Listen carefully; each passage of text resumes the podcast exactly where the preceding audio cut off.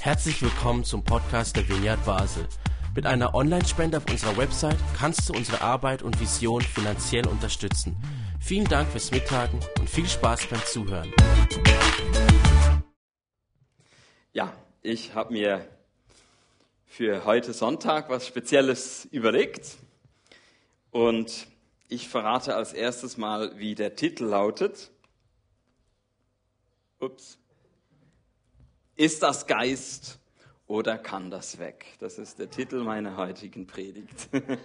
Und ich habe auch noch einen Untertitel hinzugefügt, das Gute daran, wenn St. Gallen führt.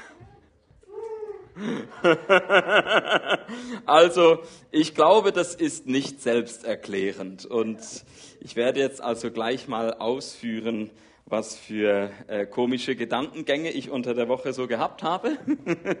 Und äh, ich äh, danke euch, dass ihr eine barmherzige Gemeinde seid. ähm, ja, als Einstieg habe ich eine Übung für euch. Und zwar nehmt doch alle mal euer Handy und schaltet es vielleicht, wenn ihr es nicht schon gemacht habt, auf Flugmodus, damit ihr nicht abgelenkt seid. Oder vielleicht gibt es auch noch Oldschool-Leute, die ähm, Papier und Schreibzeug dabei habt. Dann nehmt das. Und wenn ihr weder noch habt, dann versucht diese Übung bei euch im Kopf hm, zu machen. So, folgende Aufgabe. Schreibe drei Personen oder drei Personengruppen auf, die deiner Meinung nach Gottes Stimme überdurchschnittlich gut hören.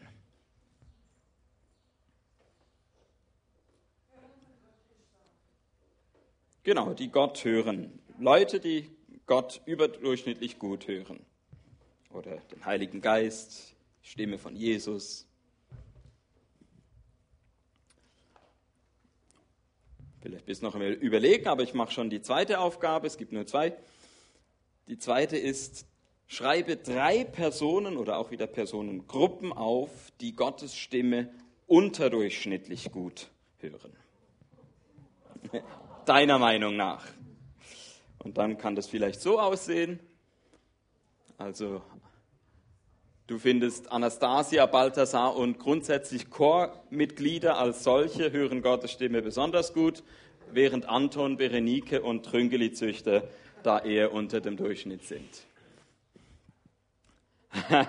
Bist du Trüngeli-Züchter? du bist Mitglied? Ah ja, schau jetzt.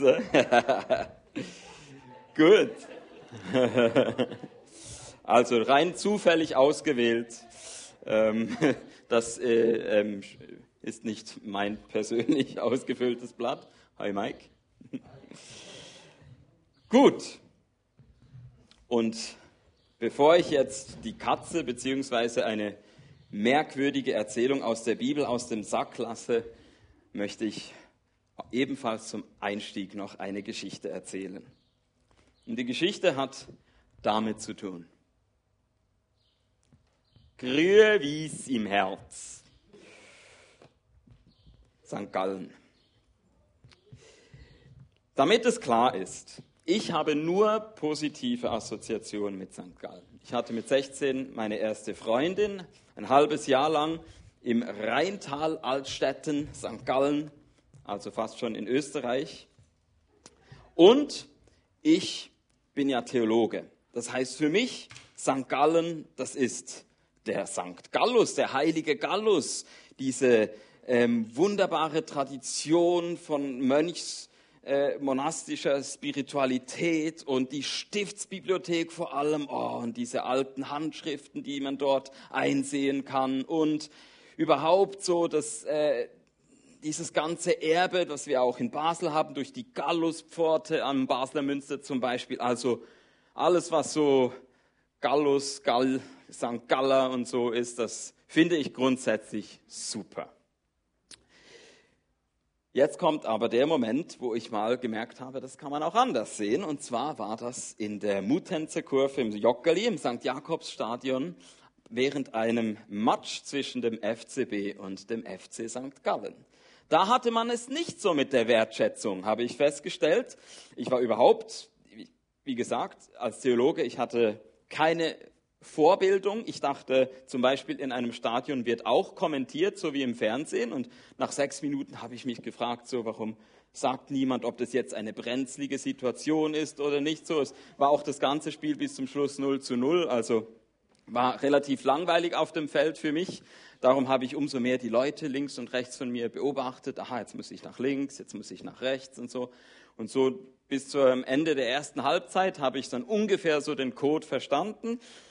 Und dann war ich aber dann doch noch mal ganz baff, weil dann in der Pause plötzlich so grüne Blätter hochgehalten wurden die wahrscheinlich Gras, Wiese oder so symbolisieren sollten. Und dann wurde so eine Kuh durch äh, diese äh, äh, äh ähm, Blätter gezogen und diese ganze Inszenierung habe ich mir erklären lassen, hat eben die Bedeutung, ja, die St. Galler, das sind eben die Bauern, das so und so wie ich mir dann den Reim drauf gemacht habe, steht das dafür, dass die halt ein bisschen ja, weniger ernst zu nehmen sind, äh, zurückgeblieben, ähm, vielleicht äh, träge oder ich weiß nicht, was das alles zu bedeuten hat, aber ich dachte, okay, ja, ähm, das ist also St. Gallen aus der Sicht vom, äh, von den FCB-Fans. Und wenn ich jetzt im Weiteren dieser Predigt über St. Gallen spreche, dann, das ist ja wichtig in der aktuellen Rassismusdebatte, möchte ich mich ganz davon distanzieren, dass ich das als meine eigene Ansicht mir aneigne, sondern es ist nur zu Zwecken der Illustration, dass ich in diesem Sinn heute über St. Gallen sprechen werde. Also, so, und jetzt geht's los. Warum das Ganze? Wir haben einen Bibeltext, den wir wahrscheinlich besser verstehen, wenn wir uns bewusst machen, dass es hier auch um so eine Gegenüberstellung geht wie von so zwei Teams. Wir haben nicht wie jetzt heute bei uns FCB gegen FC St. Gallen, sondern wir haben sozusagen den FC Jerusalem auf der einen Seite und auf der anderen Seite den FC Nazareth. Also die Jerusalemer oder die Nazarener oder man könnte es auch allgemeiner sagen, die Judäer und die Galiläer. Und mit dieser Gegenüberstellung versuchen wir jetzt uns diesem Text zuzuwenden im Matthäusevangelium. Er steht im Kapitel 2, die Verse 19 bis 23. Ich habe es auch hier, dann könnt ihr mitlesen. Als Herodes gestorben war, hatte Josef in Ägypten einen Traum. Darin erschien ihm ein Engel des Herrn und sagte, Steh auf, nimm das Kind und seine Mutter und geh wieder nach Israel denn die, die dem Kind und dessen Mutter nach, äh, Entschuldigung, und denn die, die dem Kind nach dem Leben trachteten, sind tot. Da stand Josef auf und kehrte mit dem Kind und dessen Mutter nach Israel zurück.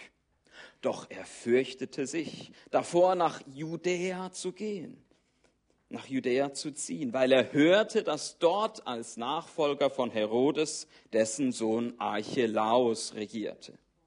Auf eine Weisung hin, die er im Traum erhielt, ging er in das Gebiet von Galiläa. Dort ließ er sich in der Stadt Nazareth nieder. Auf diese Weise erfüllte sich, was durch die Propheten vorausgesorgt worden war. Er sollte Nazarener genannt werden.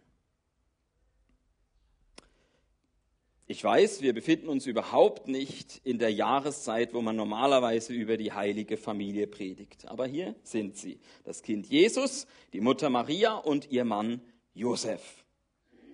Nach der Flucht vor dem Kindermörder Herodes nach Ägypten geht es nun wieder zurück nach Israel.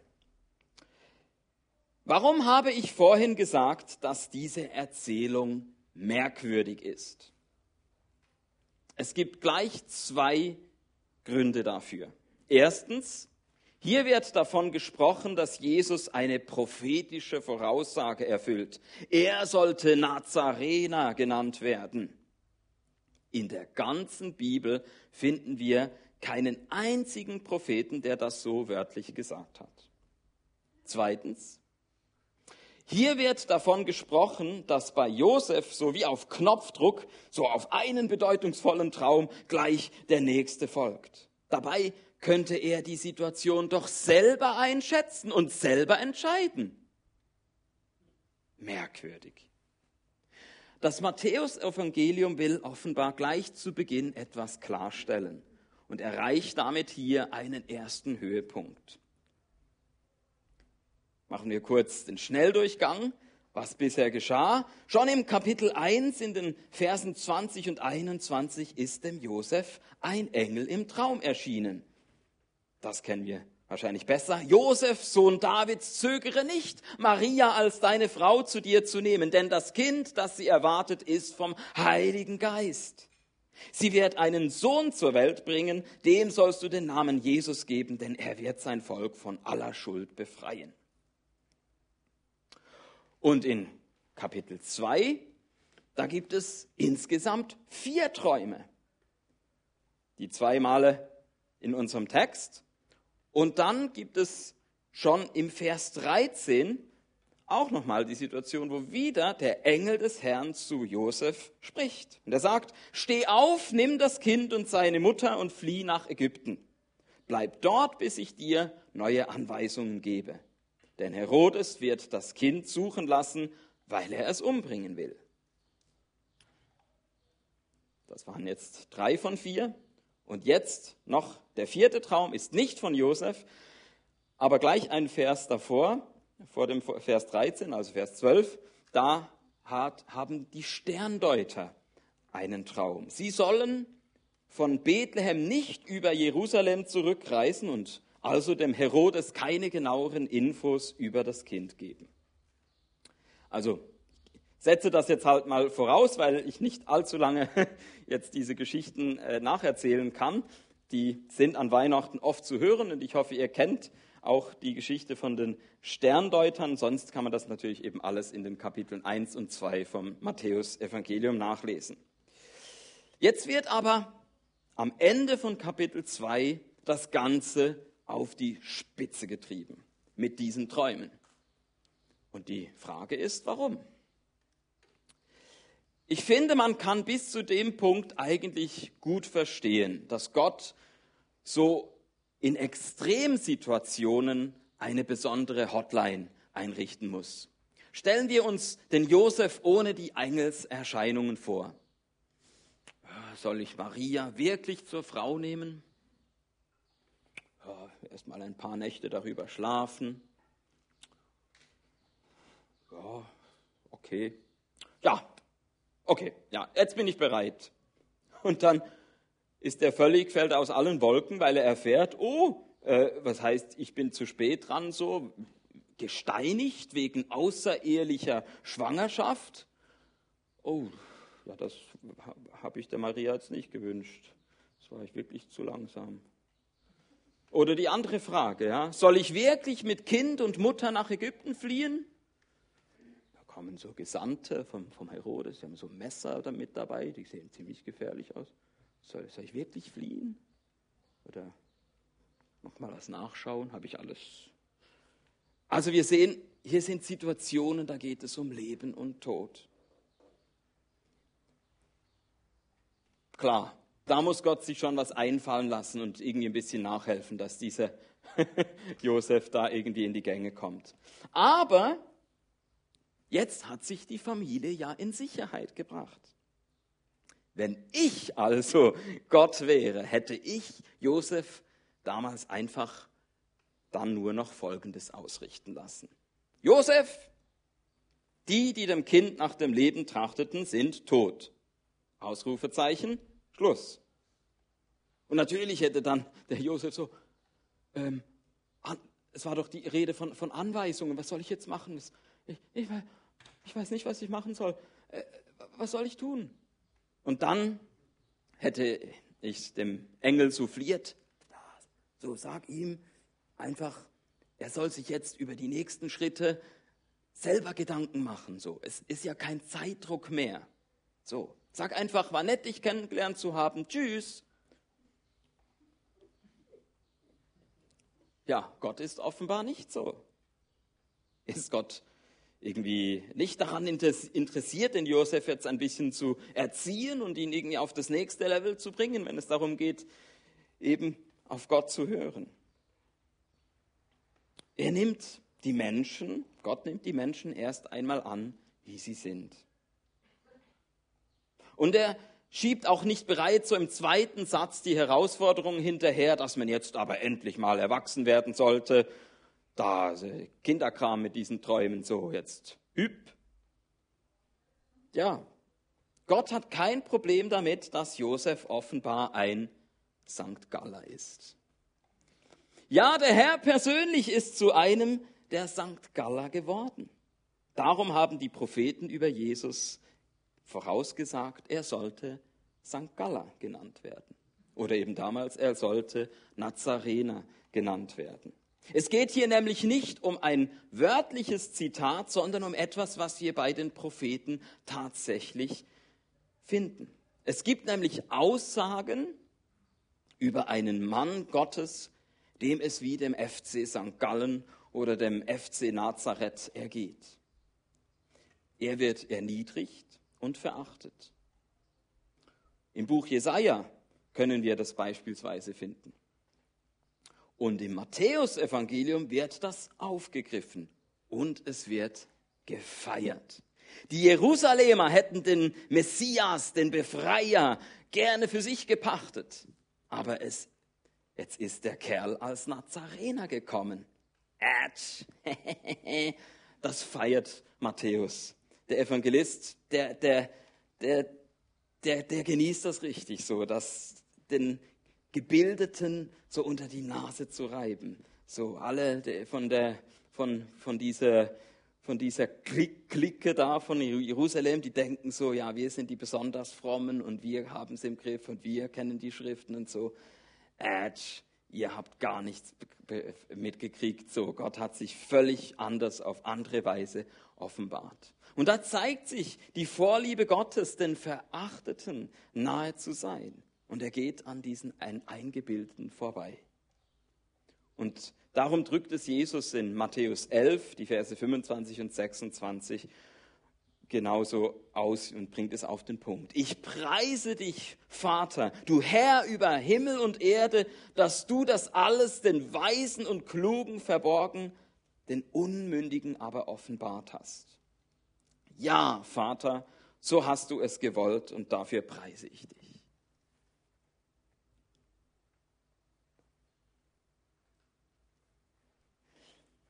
Das ist mein Predigtthema heute. Und ich weiß, das ist auch ergänzungsbedürftig. Also ich will damit jetzt nicht sagen, äh, ich habe Angst vor einer Intellektualisierung des Christentums und wir brauchen all diese Theologieprofessuren und weiß nicht was nicht und so.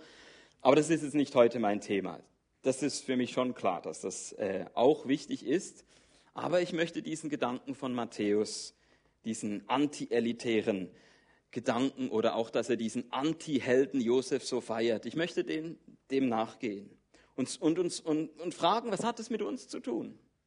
Ich glaube, wir alle haben wie so zwei Mannschaften in uns drin. Diese beiden Mannschaften, den FC Basel, ja eh, oder?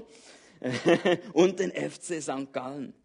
Diese ernstzunehmenden Jerusalemer, aber auch die lachhaften Nazarener. Das Team Herodes und auch das Team Josef. Oder man könnte das Bild auch umdrehen. Du bist der Spielball im Stadion und um dich wird gekämpft.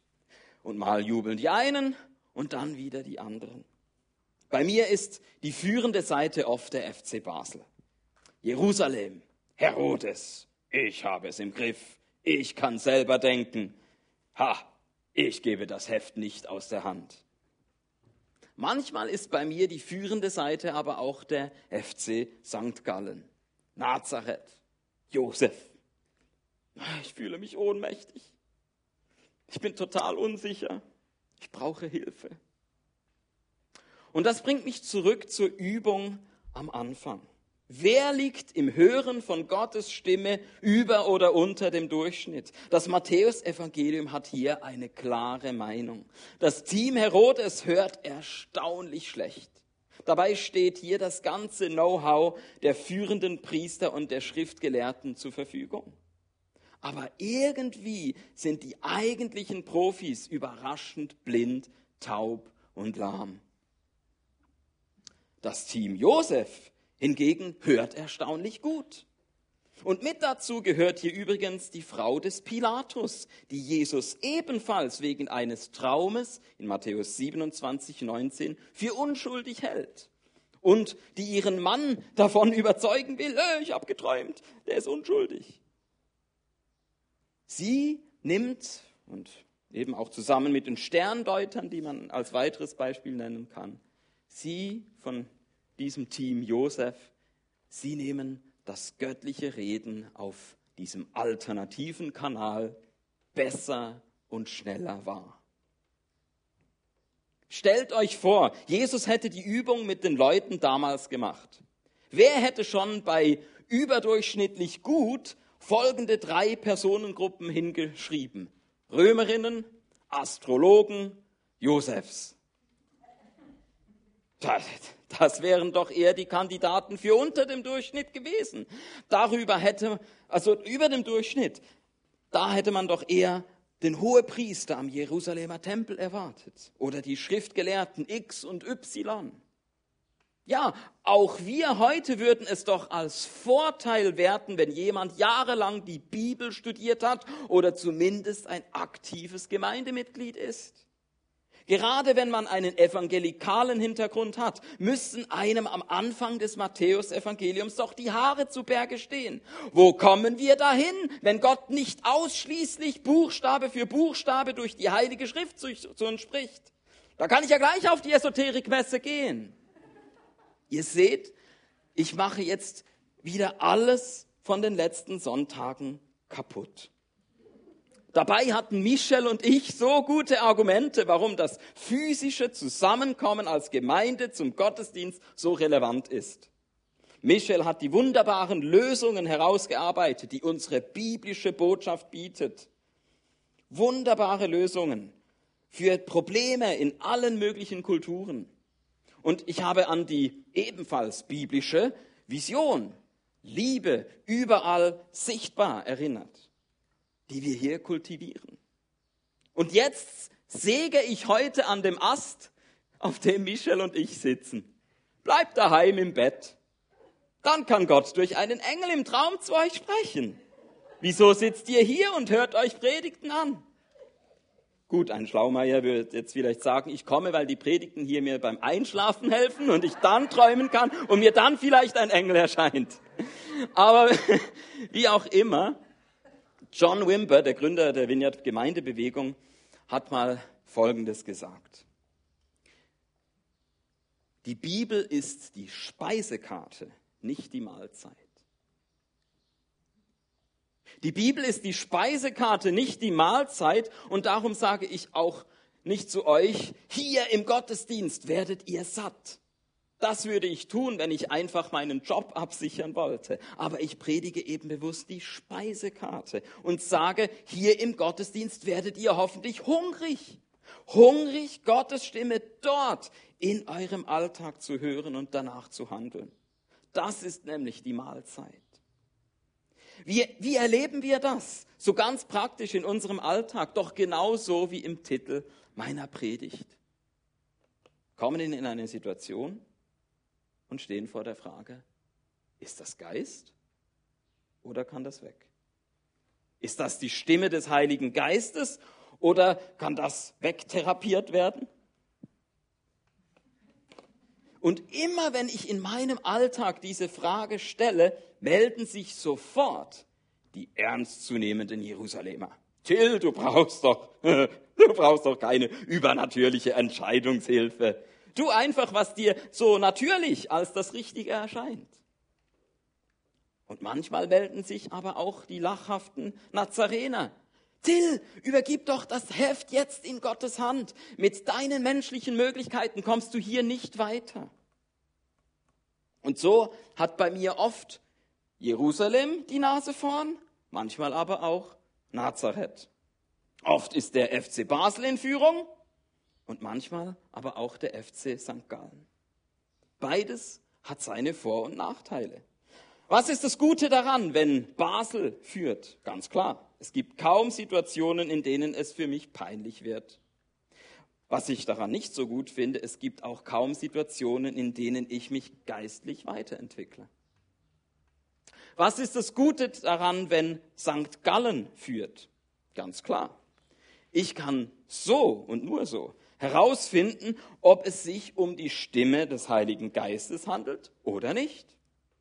Nur so finde ich es heraus. Was ich daran nicht so gut finde, ich kann so auch herausfinden, ob ich trotz Peinlichkeiten bedingungslos angenommen bleibe oder nicht. Nun, mein Bild von den beiden Mannschaften hat eine Schwäche. Bilder haben ja oft so ihre Grenzen und hier ist es. Fußballteams spielen gegeneinander. Muss das in diesem übertragenen Sinn, über den ich spreche, muss es da eigentlich auch so sein? Wie wäre es denn, wenn beide Kräfte zusammenwirken würden? Dann darf ich nämlich ein tendenzieller Basler bleiben und ich kann gleichzeitig immer mehr auch St. Gallisches erleben. Ja, das will ich. Und dazu möchte ich auch euch ermutigen, dass wir natürlich bleiben und gleichzeitig immer mehr auch Übernatürliches erleben. Gerade wenn ihr im Juli vielleicht nicht hier seid, sondern in den Ferien, nehmt den Hunger nach Gottes Reden mit. Und dann kommt ihr im August zurück und ihr könnt erzählen, dass ihr euch wie Josef zu Nazarenern gemacht habt und euch ein Engel im Traum erschienen ist oder der Heilige Geist sich sonst wie bemerkbar gemacht hat.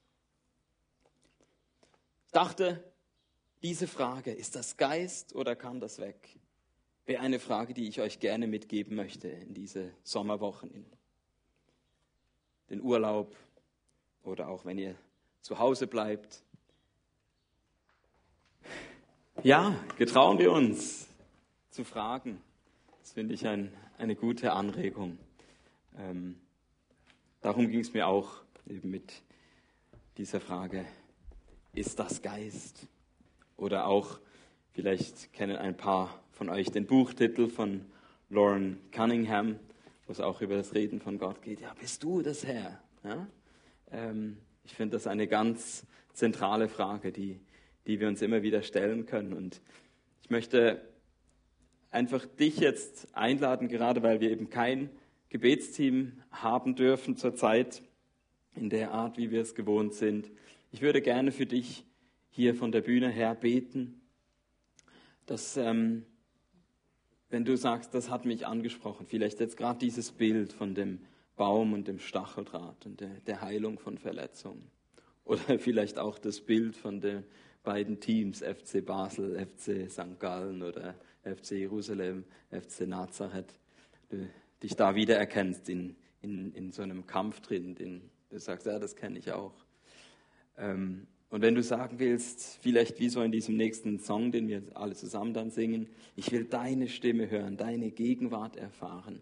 Ich will mehr von dir erleben, deine Liebe in mir tragen, will mein Leben nach dir richten und dir folgen, wohin du auch gehst. Wenn du sagst, ja, das, das ist das, was ich will. Und ähm, ich denke, wir werden nachher sowieso alle aufstehen, aber ich möchte dich äh, einladen, jetzt vielleicht aufzustehen als ein Schritt, um Gott zu sagen, ja, hier bin ich, und ich möchte mehr in meinem Leben nach dir fragen. Dann steh doch auf und ich bete für dich.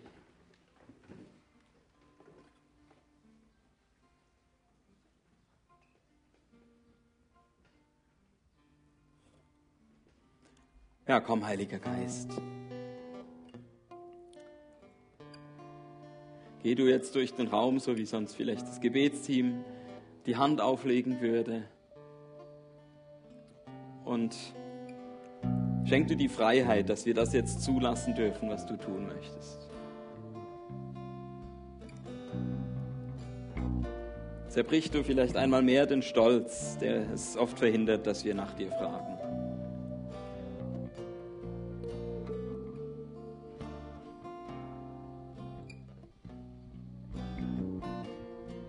Schenk uns, dass unser Verlangen, geistlich zu wachsen, stärker ist als unsere Angst davor, uns zu blamieren und irgendwie einem Hirngespinst nachzugehen oder so. das eben vielleicht doch nicht einfach weg kann, sondern dass das Geist ist. Ist das Geist? Ja. Ich gehe dem nach. Komm und lehre uns, so wie Josef zu sein, unser Antiheld. Und sich nicht zu schade zu sein, zu fragen, Herr, hilf mir, gib mir Anweisungen. Ähm, ich komme hier und hier nicht klar. Ich brauche dich. Und lass uns das in diesen nächsten Wochen erleben.